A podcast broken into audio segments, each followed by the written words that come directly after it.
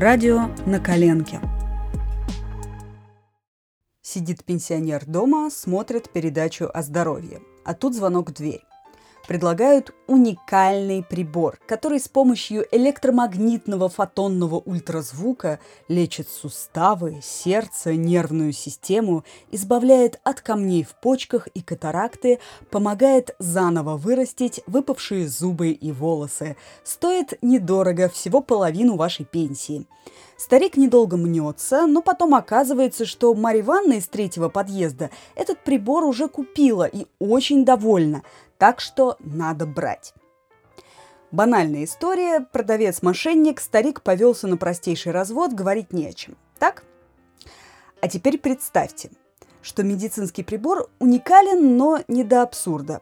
Покупатель не наивный дурачок преклонного возраста, а инвестор мирового уровня с огромными деньгами, связями и личным опытом – а вместо продавца бойкая девица чуть за 20 с большими горящими глазами и речью о светлом будущем.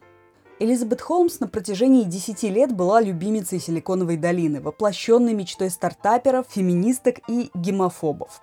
Она изобрела штуку, которая делает кучу анализов всего по одной капле крови – Вернее, не изобрела, а только попыталась. За 10 лет существования компании Terranos ничего не получилось, потому что ну, некоторые болезни в принципе невозможно выявить по одной капле крови.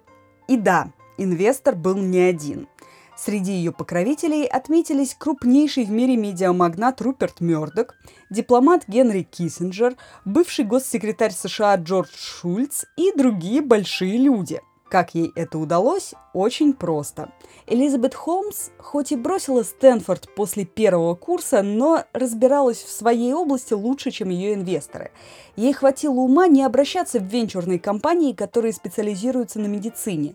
А еще строжайшая секретность, договоры о неразглашении, проверка личной переписки сотрудников, психологическое давление и промывание мозгов, чтобы, не дай бог, никто не слил информацию.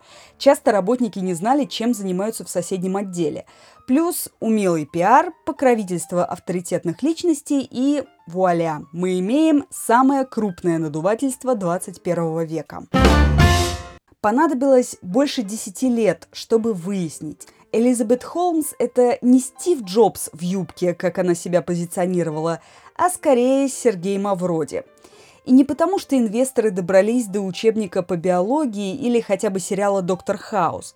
Все получилось благодаря одному настырному журналисту и, как бы наивно это ни звучало, свободе прессы. Джон Карейро работал в Wall Street Journal. У него был большой опыт расследования медицинских афер, и узнав о сомнениях научного сообщества насчет технологий Terranos, он начал брать интервью у бывших сотрудников фирмы.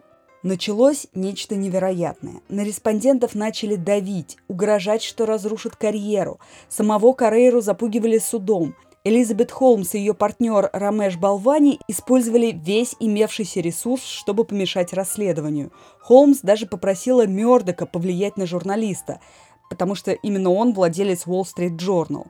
Но он не стал, потому что его основные активы – это медиа, а не медицинские технологии.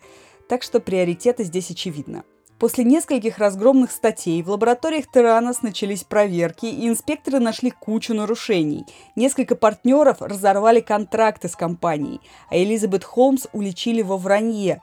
Она рассказывала, что сотрудничает с армией США, и это оказалось неправдой. Все закончилось тем, что любимым стартаперам Силиконовой долины, это цитата, предъявили обвинения в мошенничестве и обмане инвесторов, врачей и пациентов.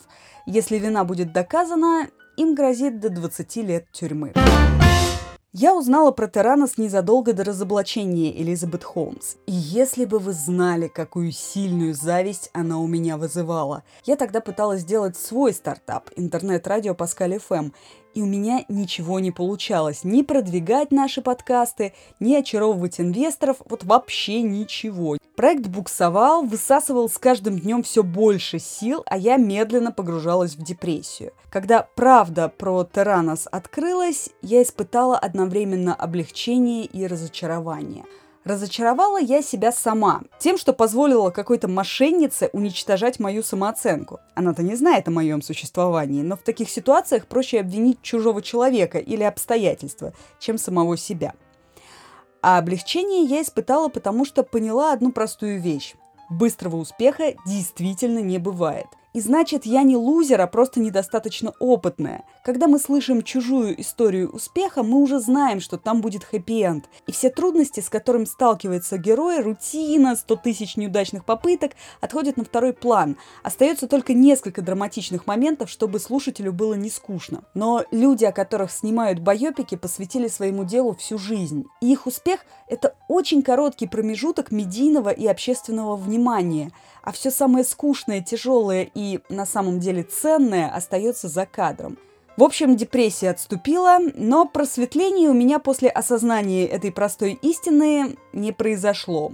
Я продолжила заниматься самоедством по разным поводам, просто потому что психологически была совершенно не готова делать свой бизнес. О том, как меня вообще занесло в стартапы, я вам расскажу в следующем подкасте. Меня зовут Катя Гальдовская, это мое радио на коленке. Услышимся.